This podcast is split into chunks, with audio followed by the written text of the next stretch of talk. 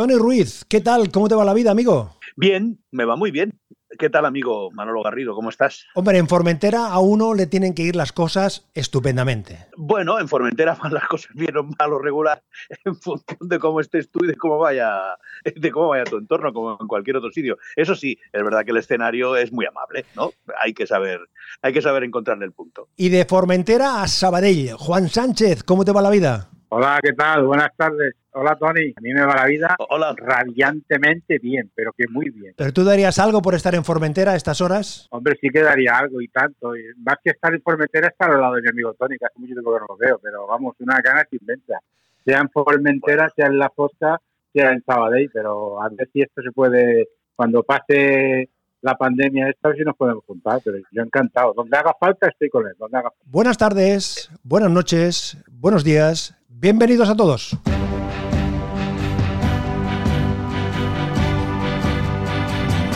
Alegría, diversión, entretenimiento, todos los días en las radiantes mañanas. Anda, que la sintonía está mal, ¿eh?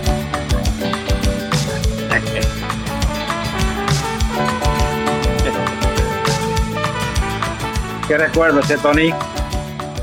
Suena, eh, mira, lo que pasa es que suena muy actual. Es decir, eh, esto lo pones en antena ahora mismo en cualquier emisora y, y- y- y no, y no chirría, no suena antiguo. Otro programa de radio se pone a, a recordar audios y parece el nodo. Y esto, coño, parece una cosa de, de- de- de hoy. O sea, Ahí, ahí, está sí, muy sí, bien. sí. Aquí nos encontramos eh, Juan Sánchez, eh, Tony Ruiz y un servidor para compartir los próximos eh, minutos, para recordar, para volver a poner en la antena momentos, vivencias, recuerdos, situaciones en torno a las radiantes eh, mañanas. Un programa de radio que estuvo en la antena de Radio Sabadell desde el año 86 hasta el año 1995. Tony Ruiz, dos preguntas en una. ¿Qué eran las Radiantes Mañanas y quién era Tony Ruiz de las Radiantes Mañanas? Bueno, las Radiantes Mañanas era un club de amigos, eh, gente que al, eh, al entorno de, una, emisora de radio, con una línea muy, muy concreta, muy definida, y en un momento de la historia del entorno del área metropolitana de Barcelona, de la ciudad de Sabadell y del Valle Occidental, eh, muy, muy concreto y muy puntual, pues se dan cita a través de la radio, eh, combinando fundamentalmente emociones y, sensaciones que se trasladaban a través de la, de la música, que tenía una línea muy concreta y, eh, y al mismo tiempo pues también el entretenimiento y la información, digamos, de proximidad. Era un fenómeno curioso y a estudiar porque llegó a cotas de audiencia espeluznantes, increíbles, impensables hoy en día. Eh, eso es otro, otro fenómeno que habría que analizar, pero con seguidores en, en prácticamente toda Cataluña, a pesar de esa marca tan potente que es Sabadell, ¿no? Eh, una radio mm, cercana que sin embargo se escuchaba en Valls, se escuchaba en Falset y se escuchaba en Ripoll, ¿no? Y además con, con, y se escuchaba mucho en Badalona y se escuchaba mucho, como digo, en todo el entorno del área metropolitana de Barcelona. Y por lo que respecta a mi participación, pues yo era el, el niño de los cafés, o sea, yo llegué allí con, sí, claro, yo llegué allí con, con yo qué sé, que tenía yo, eh, pues mira, año 89 me parece que era, eh, sí, no querría equivocar, año 89, pues yo tenía 18 años o 19, 18, 18 o 19 años. Claro, el chico de los cafés, yo llegué allí eh, por recomendación del gran José María Surroca, en paz descanse, que habló con, el, con nuestro director Joan María Solá, y le dijo, este chico está estudiando conmigo y parece que le gusta esto de, de los micrófonos y tal, pero no, pero no dejas que venga aquí a mirar. Y a eso fui, a mirar. ¿De acuerdo? Yo recuerdo perfectamente la primera vez que yo me senté ahí en una, en una silla, recuerdo perfectamente además las sillas, el, el, formato de las sillas que me senté detrás de Juan Sánchez en la Enterprise que tenía ahí delante de todos, todos, todos los cacharros aquellos que y, con, y, con, Manolo Garrido ahí al fondo encerrado en un enorme locutorio que parecía aquello eh, también con otro sus, Enterprise con sus camisas y corbatas ¿te acuerdas de las camisas de las corbatas? Exact exactamente exactamente y claro, me acuerdo yo llegué allí pues era, y yo dije llevaba dos o tres días digo yo estoy ya hasta de mirar aquí yo voy a decirle a esta gente que me deje oye me deja usted hacer algo aquí para el programa y bueno ahí empecé empecé empecé y ahí empecé yo en el mundo de la radio. Yo venía de hacer radio, digamos, de, de, de bueno, de radio de juguete, ¿no? De, de, con, pues eso, con 18 años, y llegué pues en una radio profesional, en una radio eh, con, con, con, un montón de seguidores, eh, con, un, con un equipo eh, muy consolidado, con unos servicios informativos, en fin, con, con lo que era una radio de verdad, que además competía bueno, pues con las otras radios de verdad del entorno de Barcelona, ¿no? O sea que, bueno, realmente mañana es un, merece un libro, merece un libro. Decía Tony Ruiz que era el chico de los cafés, ni mucho menos, ¿eh? porque ya iremos descubriendo eh, y como muestra un botón esta mm, elaborada explicación de lo que era las Radiantes Mañanas es la muestra de la capacidad profesional y radiofónica que tiene ahora Tony Ruiz y que ya tenía desde el primer momento y que ha ido creciendo y que afortunadamente en las Radiantes Mañanas subimos a aprovechar, nos aprovechamos, ¿eh, Juan Sánchez, de ese, de ese talento que ya tenía eh, este, este muchacho Tony Ruiz con tan solo 18 años, que desde el minuto uno estaba allí eh, aportando y, sumando al programa. Sí, sí, más que aparte del talento que ya se le veía y las ganas de la ilusión, Luego descubrimos a, sobre todo, que es lo que me fijo yo, ¿no? Una gran persona, un gran tipo y aquello que enseguida ya, ya vimos la química que teníamos los tres y con el resto, y el resto del equipo y que bueno, fueron eh, él enseguida ya dio lo de pecho, lo del, café, esto lo de el niño de los cafés, nada de nada, o sea, ya dio lo de pecho y fue una pieza fundamental en el equipo. Decía Tony que una parte importante de las radiantes mañanas era la música. Entonces yo lo que les he pedido a mis amigos, a Juan Sánchez, que era el técnico, el realizador de las radiantes eh, mañanas, el creador de tantos y tantos momentos sonoros, de tantas decisiones que han sido determinantes, que eligiesen dos canciones, simplemente dos canciones, con lo difícil que resulta eso, dos de las canciones que a ellos les gustaría compartir, canciones que sonaron en esa franja de tiempo que estuvo en antena eh, las radiantes mañanas en Radio Sabadell, 1986-1995. Y el primero que presenta y que selecciona y que nos explica y que nos cuenta es Tony Ruiz, que elige una canción de 1989. Estaba mirando ese dato, Tony. Sí, es una canción que me descubrió Juan. La música no era mi, a mí me gustaba la radio la música era un elemento más. Yo, gracias a, Juanito y a, lo que él me descubrió musicalmente, y gracias a ti también, Manolo, que me enseñaste a darle a la música la importancia que merece, eh, digamos, en el, producto radiofónico, que no es un relleno, es algo que forma parte, digamos, de, de, que es una tercera pata del producto, la voz, el efecto musical, o sea, el efecto de sonido o el ambiente eh, de sonido y, por supuesto la música, que siendo una u otra, pues cambia radicalmente el, producto final, ¿no? Y yo me acuerdo que yo me enamoré de Ana Belén, me enamoré de aquel disco, una mujer guapísima y eh, parece una mujer con un talento extraordinario, tiene digo tiene porque la conserva extraordinariamente bien, una voz maravillosa y además una interpretación eh, sublime, ¿no? Y aquel Art de París me pareció una, una cosa que, que, que, vamos, que tenía una musicalidad extraordinaria, una producción eh, sensacional en aquel disco, que no recuerdo cuál era el, disco de, del Art de París, pero que Juan la ponía con una mucha frecuencia eh, en la radio artesana que hacía, que hacía Juan Sánchez, que era saque usted el disco, saque usted el vinilo de, la carátula, límpielo con, aquellos potingues que tenía Juanito, que tenía aquellas, espumillas y, y, claro amigos, eso se ha perdido. Y le, póngalo en el momento preciso, en el instante concreto, que muchas veces era de un segundo para otro Manolo, como tú bien recordarás.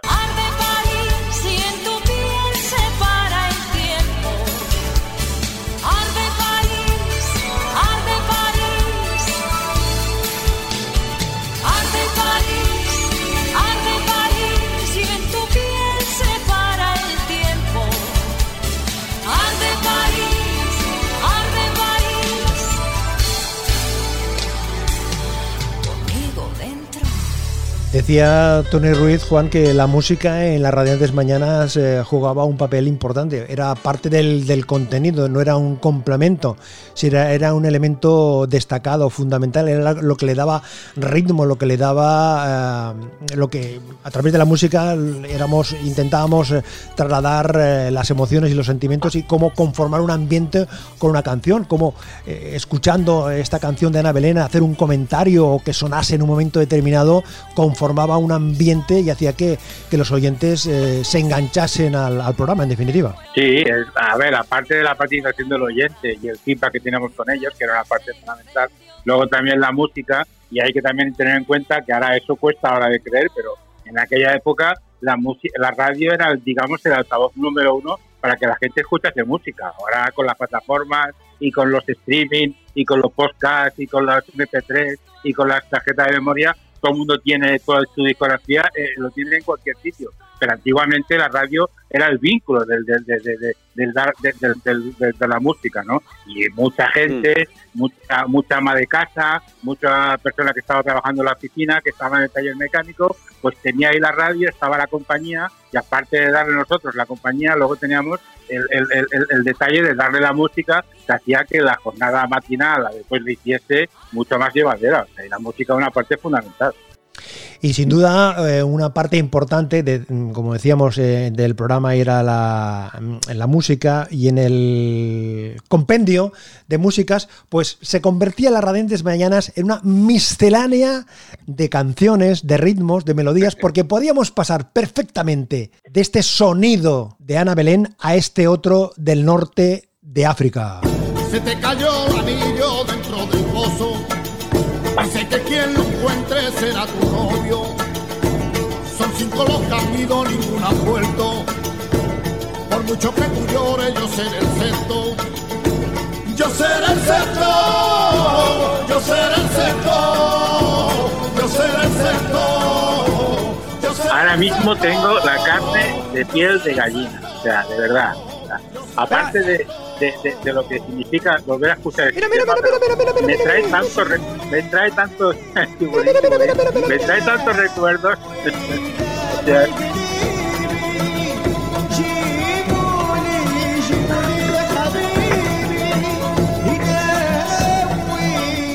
Tenéis que reconocer que era un tema musical que cada vez que lo poníamos creaba muy buen rollo en, en el estudio. O sea, siempre, este, cada vez que poníamos el tema, generaba un muy buen rollo en, el estudio. aparte de que es un temazo y de que está los arreglos que tiene y la combinación esta del flamenco con la música así de la parte del norte de África, o sea, me acuerdo, nos creamos un ambiente espectacular, o sea, que lo pasábamos bomba. Cuando poníamos en canciones, lo pasábamos bombo, y esta es una de ellas. Juan Peña, el lebrijano, y la Orquesta Andalusí de Tánger.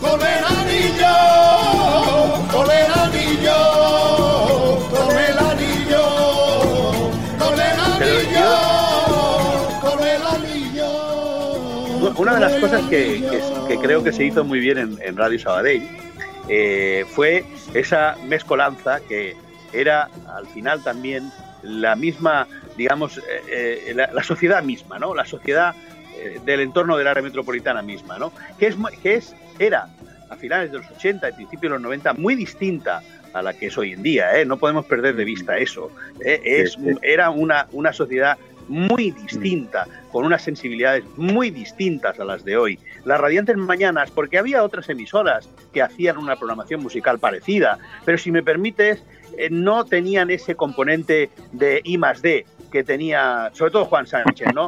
De investigación, ¿no? O sea, no, ellos llegaban y llegaba el disco, ponían aquello. No, no, nosotros siempre íbamos un poco más allá, ¿no? Siempre, siempre teníamos ese componente de investigación y el oyente yo creo que eso lo valoraba muchísimo, ¿no? Y le encantaba descubrir cosas nuevas, ¿no? Pero es que todo eso, Tony, salía porque tú veías la complicidad con el, con el oyente, o sea, yo, claro. yo, yo me imagino un jugador de fútbol que cuando está con un campo lleno de gente y ovacionando y tal cual, le motiva. Un jugador de fútbol, un jugador de tenis, total. Pues yo creo que me pasaba igual. Nosotros teníamos la percepción, no lo tenemos físicamente en el estudio, pero teníamos la percepción de que detrás del, del aparato había mucha gente escuchándote y esto te daba un, una motivación y, y, salía, salía solo. O sea, aparte de que tú tengas eh, virtudes para hacer las cosas adecuadas, pero ese tipo de cosas no sé cómo explicarlas, hay que sentirlas. Y salía, salía completamente solo. O sea, es la gran vivencia y la gran experiencia y el gran recuerdo que tengo yo de aquella época. Hablaba Juan Sánchez de la y Tony Ruiz hablaba de la complicidad de los oyentes con el programa, pero yo también quiero abrir la carpeta de la complicidad del programa con eh, los artistas, con los cantantes, con los grupos. A todos los oyentes de las Radiantes Mañanas, de parte de, Sergio Dalma. Mucho cariño, muchos besos, muchos saludos aquí con la copa de cava y les deseamos eh, lo mejor, lo mejor a todos ellos y lo mejor a todo el equipo de- del programa porque sois maravillosos. Venga.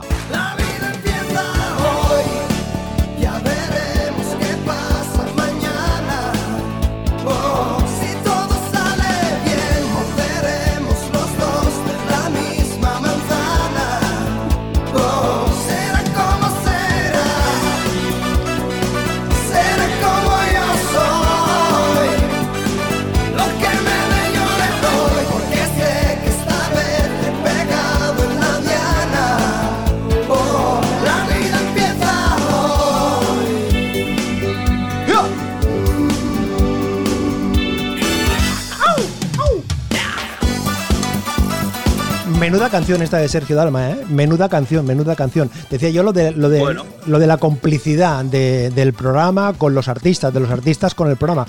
Y yo he seleccionado a Sergio Dalma porque creo que es representante, como, de- como otros muchos, ¿eh? pero en el caso de Sergio Dalma, porque eh, hemos ido juntos desde el principio. Él aparece en 1989 con esa chica es mía y a partir de esos Sí. momentos, con todo, todo ese recorrido, todo ese recorrido, lo hemos estado compartiendo con él. Pero- Pero la complicidad de los artistas, eso lo voy a decir una vez más, y como tú ya sabes, Manolo, lo que te voy a decir, pero eso no se consigue así como así. Eso se consigue porque cuando llega el artista a una gira que normalmente hacen de promociones, que sacan un disco, hoy toca esta, toca esta, tal y cual, van aquello en plan con Sí. el piloto automático de cámara de prensa, pero luego Sí. está el- el- el- la persona que la atiende, tanto que la atiende cuando llega, el que luego cuando se, se sienta en el estudio, en este caso tú Manolo, y creas ese clima que yo esto lo he vivido de gente que está allí Sí, y que no quiere acabar sí. la entrevista, que no se quiere ir, que está súper a gusto. Lo llamas y Eso- le picas eso un era- festival, lo llamas y viene, ya está. O sea, que eso es así, Manolo.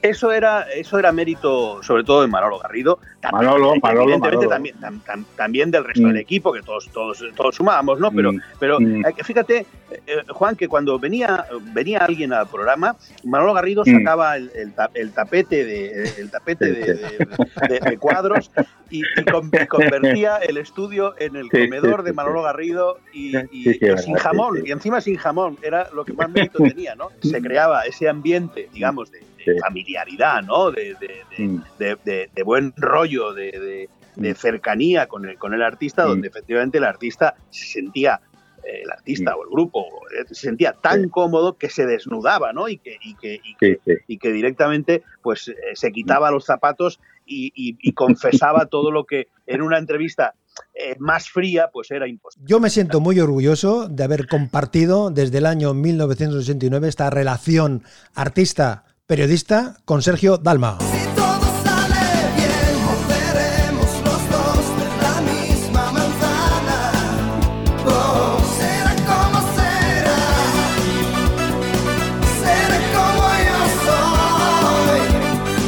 Lo que me dé yo le doy, porque sé que está. Que recuerdo perfectamente, por ejemplo, cuando él se es seleccionado para el Festival de Eurovisión, viene unos días antes allí a, a la radio, el Grammy de Llullés y le, le regalan eh, la seba de plata que él se compromete a colocársela cuando salga al escenario ahí en los estudios Cinecittà de, de Roma, sale, a- a, interpreta el Bailar Pegados, tiene ese, ese éxito. Mm, recuerdo también vamos a compartirlo también cuando eh, hacemos un- unas gestiones delante del ayuntamiento de Sabadell. Recordemos que la radio es una radio privada, pero hacemos unas gestiones delante del ayuntamiento de Sabadell para que el alcalde reciba a Sergio Dalma antes de irse a, Roma y que eh, lo incorpore al programa de la Festa Mayor de ese año 1991. Y bueno, al principio parecía que no, pero al final se consiguió por el éxito, sin duda, del, del artista de, de Sergio Dalma, o luego cuando, cuando estaba en Roma, esas conexiones que hacíamos en directo, en unos programas especiales que hacíamos desde la segunda planta o primera planta, no recuerdo ahora, del corte inglés, que hacía el primer año de, de funcionamiento. Es decir, que a lo largo de, de- todo este tiempo con Sergio hemos ido compartiendo distintos momentos, su crecimiento artístico, su crecimiento profesional y afortunadamente pues seguimos manteniendo la, la relación porque hem- hemos encontrado esa complicidad que apuntabais ahí y que estoy de acuerdo con lo que decía Tony. Es una complicidad que se conformaba en el, en el, en el programa, no por parte mía, porque yo hacía lo más fácil, que era hablar con uno y hablar con otro, sino que cuando un artista llegaba allí, pues se encontraba arropado, acompañado, con un ambiente muy cálido, muy próximo, por parte de, pues, de, Neus Caparrós, de Paquita Holgado, de Mons Hidalgo, de María José Salvador, de Juan Sánchez, de José Manuel Galvez, en fin, de Antonio León, de, en fin, to- todos los compañeros que han participado en algún momento del programa. Y todo eso conformaba un ambiente y ese ambiente hacía pues que los artistas eh, se encontrasen cómodos y a partir de ahí pues. Pero claro, no con todos los artistas hemos tenido ese- esa continuación porque no todos los artistas tienen la misma respuesta. Es decir, que hay unos artistas que luego se olvidan de ti y otros artistas que saben perfectamente que forman forman parte de su historia. Y en el caso de Sergio, pues él sabe perfectamente que nosotros formamos parte de su historia profesional, de la misma forma que, si me permitís la, la primera persona, yo soy consciente de que una parte de mi recorrido profesional está ligado al Sergio, a Sergio Dalma y eso que me satisface, ni más ni menos que me satisface. Un amigo. Señ- Hemos hecho un amigo. Señoras y señores, Radio Sabadell, Onda Media 882. Hombre, eh, estamos hablando de toda la ingeniería que, que utilizamos en aquella época y, cómo no, los indicativos que, pon- que poníamos. Y este era uno de ellos. Empezamos con el flaviol, el flaviol, el señor Sola que en paz descanse, el flaviol siempre tiene que sonar. Y con la gran Carmen Suárez y luego el debajo el eslogan de la musiquita, el jingle de, de nuestra época de la, Pero- de, de la, cadena- de la cadena COPE. Hemos estado hablando de, de- de- de los artistas que venían por el, por, por el programa. Hemos estado hablando también, como no, de la gran importancia que tenía la audiencia. O sea, que prácticamente nos debíamos a ella. Pero luego también hay que recordar, y que me gustaría hacer hincapié los grandes colaboradores que tenía el programa. Oiga, oiga una cosa. Pero, Hola. pero, oiga, hola, hola. Pero usted por qué llama por este teléfono? Si ese es el teléfono directo. ¿Qué pasa? Venga. pues que A no ver. m'emboligui massa, eh? Bueno, a ver, ¿qué, qué nos quiere, qué nos quiere contar? Volia comprar un, una creu, oi? Un, una creu amb un Cristo, oi? Per penjar-lo a casa. Per què? Perquè protegeixi la casa, oi? Sí. I va anar, doncs, a una botiga d'aquestes que en venen, oi? I diu, escolta, i diu, miri, vinc a buscar una creu, aviam si me la vol vendre, així que no estigui massa... I esclar, li diu el dependent, i miri, aquí n'hi ha aquesta que és de marbre, oi? I val 30.000. Diu, escolti, i que no sigui INRI, no la tenen?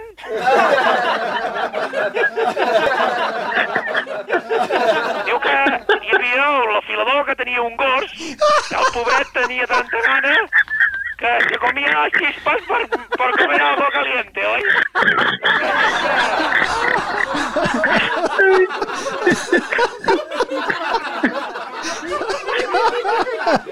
Ay, Pancrasi, Pancrasi, Pancrasi. vamos, vamos a, vamos a ahora, a- siento, ahora siento una enorme vergüenza. O sea, Vamos a ahora, contextualizar, 30 vamos a 30 contextualizar. años después, 30 Vamos a- años después me acabo de dar cuenta de que el Pancrasi era una mala imitación de Pujol. O sea, me he dado cuenta ahora. O sea, Vamos a contextualizar. Eh, al señor Pancrasi eh, es un personaje amigo de, de Tony Ruiz y durante un tiempo intervenía en el programa, llamaba por teléfono, y llamaba al, al contestador y empezó a dejar chistes. Y a partir de ahí, pues se hilvanó una relación, una relación, una relación, una relación. Y había, Sí. mm, bueno, yo pienso que casi cada semana contaba el chiste este del afilador. No sé por qué se hizo muy, muy famoso. Y entonces, en fin, eh, quedó, for- for- formaba parte del ADN del, del programa. Pero atención, atención, porque eh, el personaje mm, Pancrasi, la capacidad creativa de, de Tony Ruiz, eh, no solo se manifestaba eh, con el amigo Pancrasi contando chistes, sino su capacidad creativa artística no tenía límites.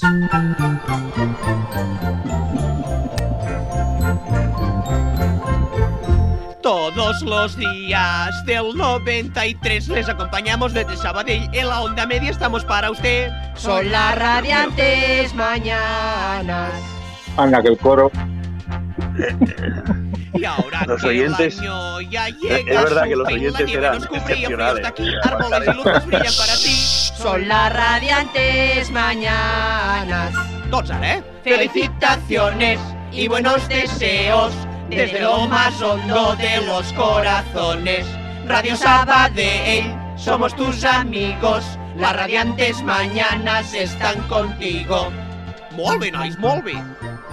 Bueno, eh, esto es una muestra de un villancico que em, salió de la creatividad de Tony Ruiz y utilizando Sí. la voz del amigo Pancrasi nos involucró a todos allí y gracias a la ingeniería técnica de Juan Sánchez y José Manuel Galvez, pues hizo que, eh, en fin, la, la grabación tiene una calidad artística innegable. Era, era, innegable. era un clásico, era un clásico Manolo. Llegaba cada Navidad y había que hacer ya el villancico. O sea que ya el Galvez, que sobre todo el Galvez, el DJ Galvez, ya estaba dale que te pega a ver qué podíamos meter y tal, y luego lo llevamos a la práctica. Y, y con la gana y lo bien que lo pasábamos, pues salían también, salían. Pero, pero eso es lo que, lo que al final eh, decías tú antes, Juan, de, de la complicidad con el oyente. Es decir, el oyente, eh, el villancico es insufrible, o sea, es una cosa, eh, es, es- es una cosa, es una cosa de suicidio, pero, pero, pero el oyente lo soportaba con tonosura porque era eh, algo hecho con cariño y eso él lo notaba, el oyente lo notaba, ¿no? Y, Te ha hecho reír aquí ahora y te ha hecho eh, eh, hacer una sonrisa y ver eh, lo que significa el villancico, no por lo que ten- técnicamente, sino por lo que aporta. Pues eso es lo que le dábamos a la audiencia. Era era Sí. era eso, ¿no? que había una cosa súper normal. O sea, ahí está. Yo para mí esa es la clave. Para mí esa es la clave.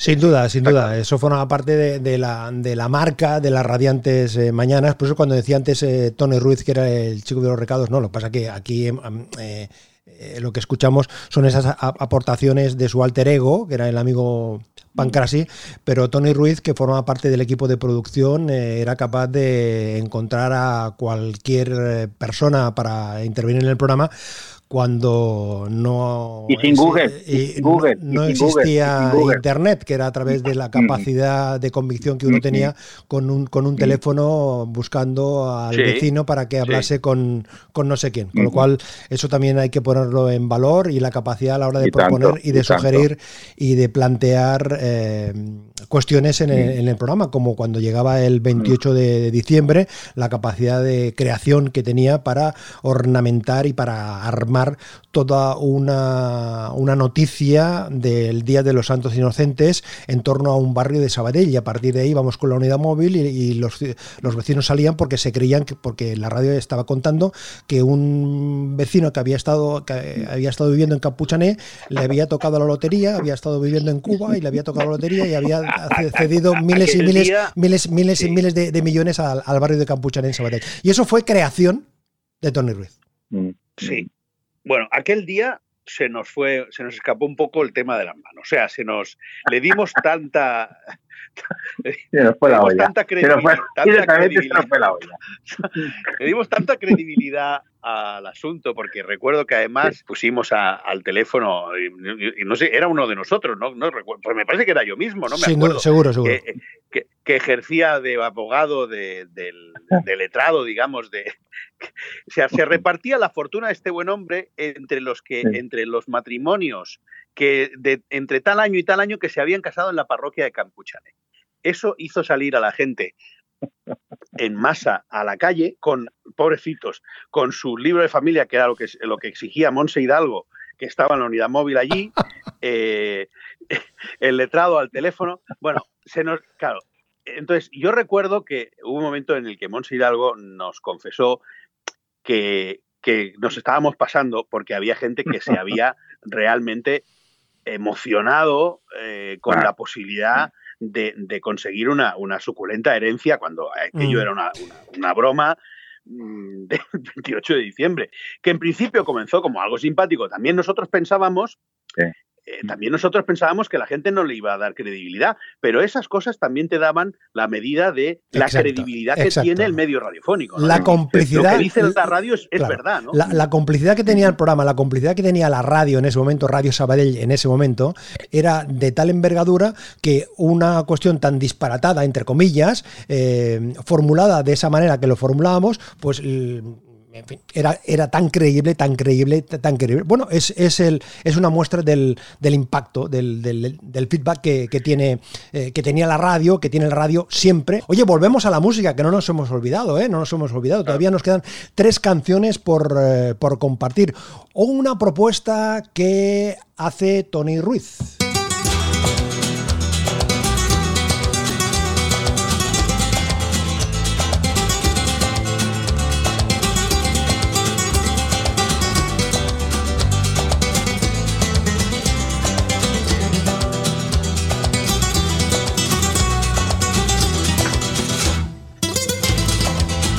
Este guitarreo forma parte del sonido característico de guitarra de los Rumba 3. Es una pieza instrumental, pero que Tony Ruiz la, quiere compartirla y poner en valor precisamente el momento y el contenido.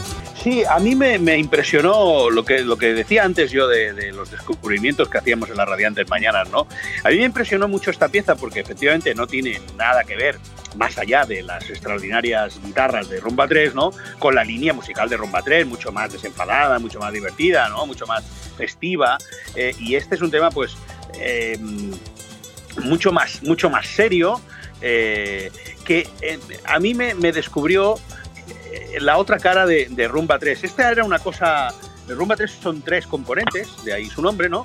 Juan y Pedro, que son hermanos, y luego estaba Pepe, está Pepe, porque ellos siguen todavía en activo y, El muy con- activos el además. concuñado. Exactamente.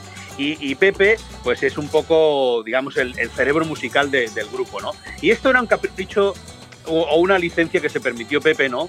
Eh, pero me sorprendió sobre todo la musicalidad de la pieza y luego me sorprendió sobre todo también el mensaje, porque en los años 90, a principios de los años 90 nadie hablaba de cambio climático, eso no sabíamos ni lo que era. Pero sin embargo Rumba 3 ya mostró ahí una sensibilidad eh, dedicando a la Amazonia, ¿no? A ese pulmón de la tierra, este tema. Y ellos cada vez que tenían oportunidad, pues hacían esa reivindicación medioambiental, ¿no? De, estamos hablando de hace 30 años, ¿eh? No estamos hablando de, de ayer. Estamos hablando de hace 30 años cuando a muy pocos les preocupaba eso. A mí me, me agradó mucho, la verdad.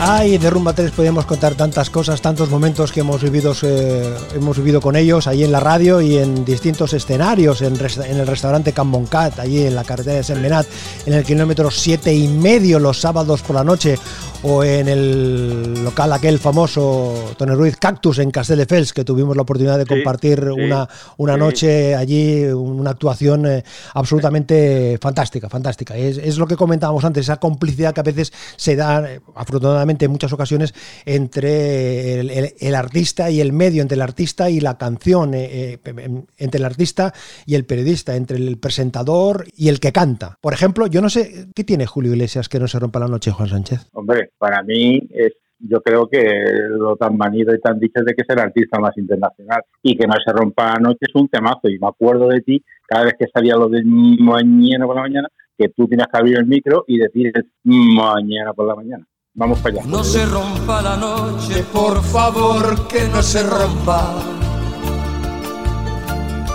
Que no se rompa la noche, por favor, que no se rompa. Que sea serena y larga como el tallo de la rosa.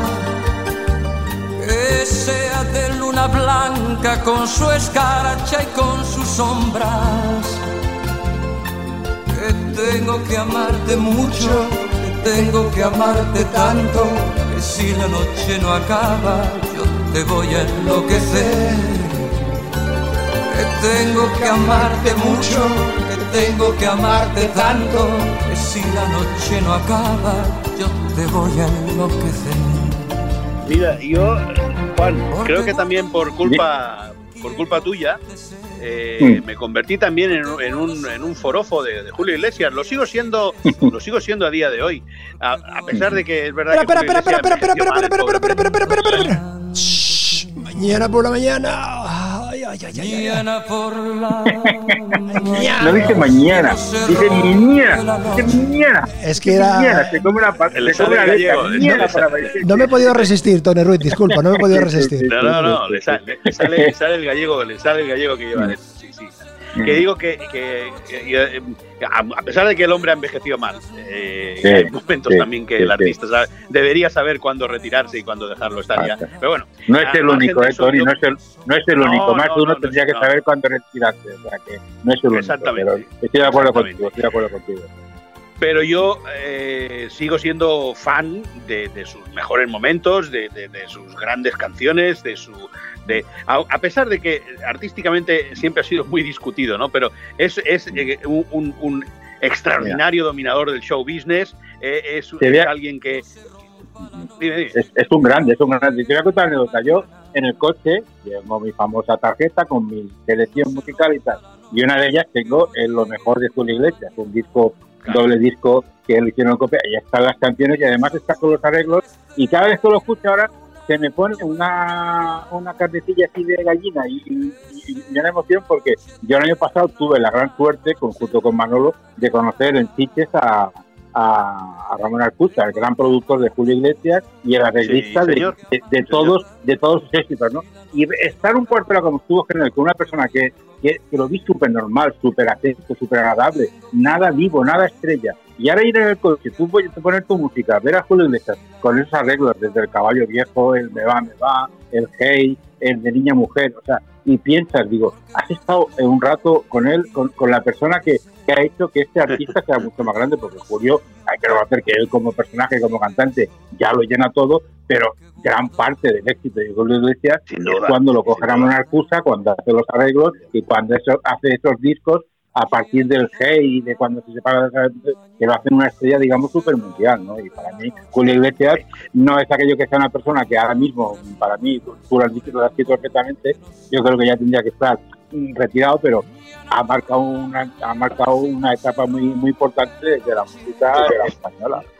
Hablando de Ramón Arcusa, y aprovechar mi momento cuña, em, yo te invito, Juan Sánchez, y a ti, Tony Ruiz, y al resto de oyentes, a que escuchéis la conversación que mantengo con él en torno a su libro Soy un truán, soy un señor o casi, donde cuenta muchas cosas, muchas cosas sobre su relación artística con Julio Iglesias, entre otras cosas. ¿eh? Cosas. merece la pena porque Ramón además lo cuenta con mucha, con mucha gracia y explica precisamente pues, esa capacidad creativa y además tenemos, tienes la oportunidad de explicar ese, ese hecho no tan conocido cuando él eh, compone una canción para que la cante ah, en dueto Julio Iglesias con Frank Sinatra, que incluso se la llega a cantar a Frank Sinatra y Ramón ha tenido el detalle de, de facilitarme la, la canción y la incorporo al audio, con lo cual es recomendable, es recomendable eh, escuchar la conversación en torno Lo a lo que haremos, cuenta lo haremos, Ramón Manolo, Arcus. lo haremos. Yo lo tengo descargado ya, lo tengo ahí en la cola de- de- Yo lo descargué ya hace algunos días. Lo tengo ahí en la cola, ¿sabes? La cola de, de, de podcast por escuchar.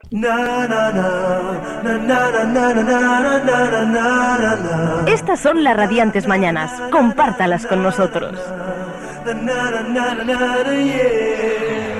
Tengo delante un ejemplar del viernes 1 de julio de 1994 del Diario de Sabadell. Hay una página que titula Fiesta del verano de Radio Sabadell. Artistas de primera línea protagonizaron una animada velada que tuvo por marco la discoteca A18. Firma Xavi Rosell. La entradilla es la siguiente. Radio Sabadell organizó la noche del jueves una multitudinaria fiesta en A18 con la presencia de grupos y solistas de máximo relumbrón, como Los Manolos, Agustín Pantoja, Zapato Veloz, Imagine, Los Albas, Mónica Naranjo, Platón, Andrés Pozo y Juan Carlos Valenciaga. Todos cantaron y repartieron sonrisas a destajo, haciendo las delicias de numeroso público que se dio cita en esta discoteca de la zona hermética. Las sincronizadas coreografías de Marimar y Carmen Luque, un número de patinaje artístico y el fin de fiesta a cargo de la orquesta Salsa Rosa completaban tan selecta cartelera. ¿Quién estuvo cantando allí? Lo acabo de mencionar. Mónica Naranjo.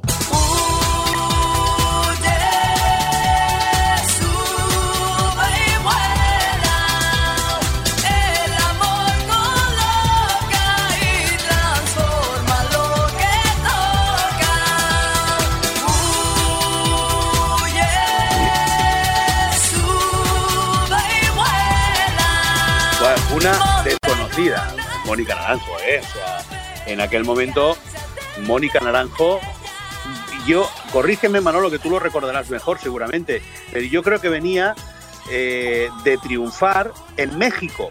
Correcto, Eh, pero correcto, que en España, correcto. en España era una absoluta desconocida, a pesar de que ella es de Figueras, eh, mucha gente que nos escucha lo sabe. Así es. O sea, pero, pero fue México quien le abrió las puertas de la popularidad. Y luego ya, pues bueno, ahora ya es una artista de- internacional, ¿no? Que, que- que duda cabe.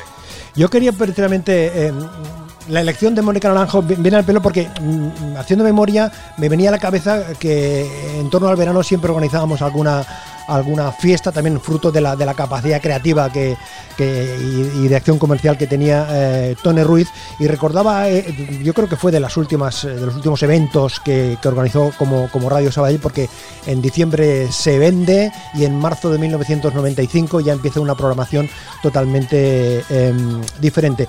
Y formaba parte también del ADN de Radio Sabadell, y ahí las Radiantes Mañanas jugábamos un papel de- destacado, de eh, organizar distintos eventos, o bien para la presentación de la programación, o bien eh, con motivo del, cierre de temporada, eh, donde eh, se daban cita a una serie de artistas, cantaban, hacían playback de, la voz sobre, sobre la música y ahí tenemos la oportunidad de desfilar por el escenario los distintos presentadores, compañeros de informativos, distintas personas que estaban mm, en, el, en la radio. Y yo me venía a la cabeza esta fiesta de la 18 y recuerdo perfectamente ese momento, por el, momento de la discoteca 18 por muchas cosas, ¿no? Por muchas cosas, en un plano personal y en un plano eh, profesional.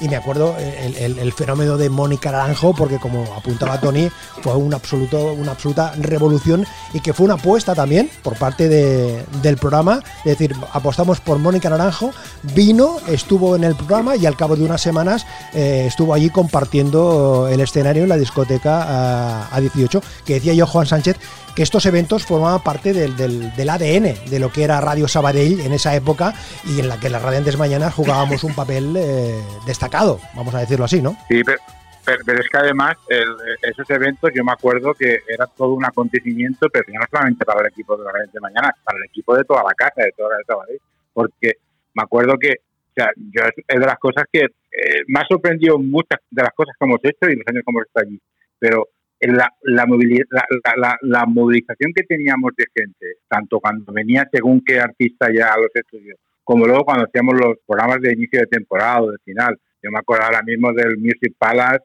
me acuerdo ahora mismo de, de la fiesta que también hicimos en, en el Plica de Tarrasa, ver el camión, el tráiler de la cadena COPE y todo el parking del Plica de Tarrasa lleno de gente que digo, pero, pero que yo, me lo- yo estaba en la cabina y, y decía, digo, esta gente viene por nosotros, o sea, esta movi- movilización que teníamos ahora, o sea, vuelvo a lo, a lo, a lo que he dicho eh, al principio, ¿no? De que te sentías que todo lo que estaba haciendo tenía un valor inmenso porque sabías que, que detrás tenía mucha gente que, lo escuchabas y lo pasabas bien. Y yo recuerdo las fiestas, ver a gente que allí, que ver a Manolo Escobar, ver a Rumba 3, ver a Malgrado Party, ver a gente, verlo ahí en directo, que aunque era playback musical, porque ellos estaban con su micrófono y cantaban, y se iban de ahí con una cara co- como queriendo decir que han visto un artista. Ahora ya estamos en una época donde más o menos todo el mundo va a muchos conciertos y eso está mucho muy al alcance de la mano. Pero antiguamente ir a un concierto no todo el mundo se lo podía permitir y que la radio hiciese este tipo de espectáculos gratis y que la gente lo viese, pues es un valor añadido que teníamos que, ole tú, ole lo, que- lo que hemos hecho en la radio. Somos radiantes, y ya está, nada más que decir.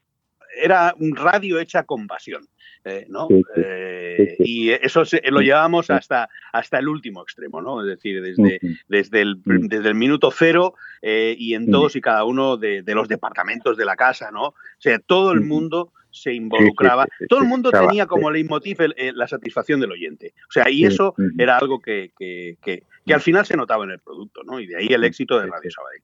Hacía mención yo anteriormente al diario de Sabadell y lógicamente un recuerdo muy especial para el amigo Chávez Rosell que nos dio toda la cobertura de la prensa local contando todo lo que pasaba en el programa, dándole la dimensión eh, noticiable. Desde aquí un abrazo inmenso para Chávez Rosell y claro, hablar de Chávez Rosell es también hablar de otro Chávez, de Chávez Antero que también forma parte de la historia del programa de las Radiantes Mañanas.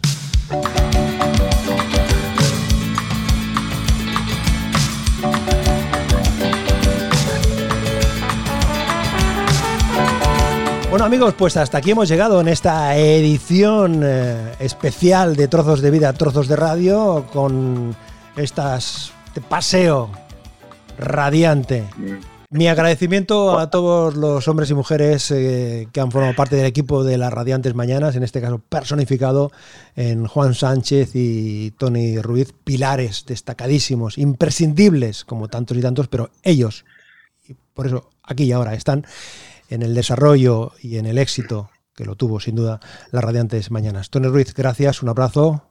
Hasta la Un abrazo, amigos, un abrazo, muchas gracias. Muchas gracias por este ratito tan bueno. ¿eh? Juan Sánchez, gracias y nos encontramos Nada. próximamente. Un placer, un placer. Muchas gracias a ti, Manolo y Tony. Me ha alegrado un montón volverte a escuchar y pasar este rato tan agradable. Un fuerte abrazo y que te vaya muy bien, Igualmente, te lo amigo. mereces. Suerte, Venga, suerte, hasta otra, suerte. hasta otra. Trozos de vida, trozos de radio. Manolo Garrido, un placer acompañarte.